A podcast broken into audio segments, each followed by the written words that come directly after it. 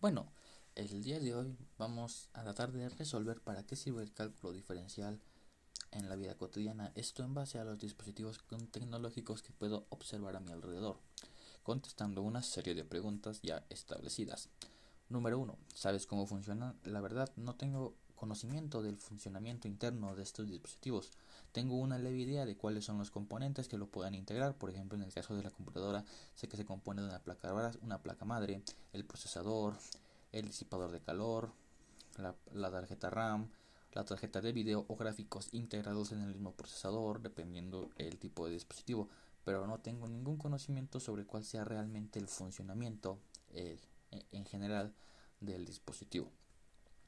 Segunda pregunta. ¿Qué disciplinas consideras que hacen posible su funcionamiento?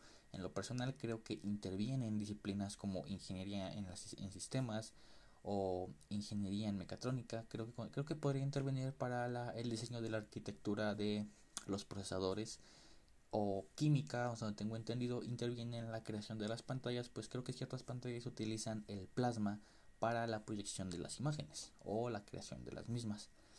La tercera pregunta, ¿cómo harías uno de esos dispositivos? En lo personal yo creo que tendría que tener un modelo base de cómo es el diseño general de la arquitectura interna y externa del dispositivo en general. Por ejemplo, de una computadora saber cuáles son las partes esenciales que toda computadora debería tener para posteriormente adquirir los conocimientos necesarios en cuanto a la creación de procesadores o cuál es el mejor procesador que se le podría integrar a la misma o partes que se necesita para poder diseñarlo. Obviamente tendría que tener conocimientos igual en cálculo y matemáticas para hacer los cálculos necesarios para la arquitectura de la misma.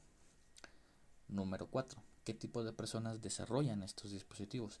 Creo que personas especializadas en el área de la tecnología como podrían ser ingenieros en sistemas, programadores, eh, creo que podría intervenir por ahí un un ingeniero en matemáticas para los cálculos y las derivadas y todo eso. Eh, número 5.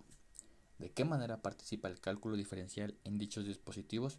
En lo personal yo creo que interviene eh, gracias a las ecuaciones diferenciales que ayudan a calcular una derivada potencial o constante como podría ser el calor o el aumento de calor de alguna parte del dispositivo. Tomando como ejemplo la computadora utilizar una ecuación diferencial para calcular el aumento de calor del procesador para a su vez poder crear o diseñar una correcta disipación del mismo para evitar daños en el computador. E igual interfieren muchas otras ecuaciones diferenciales para calcular diferentes variables que podrían irse presentando a la hora de crear un dispositivo y evitar futuros problemas. Y bueno, eso sería todo. Nos vemos hasta la próxima.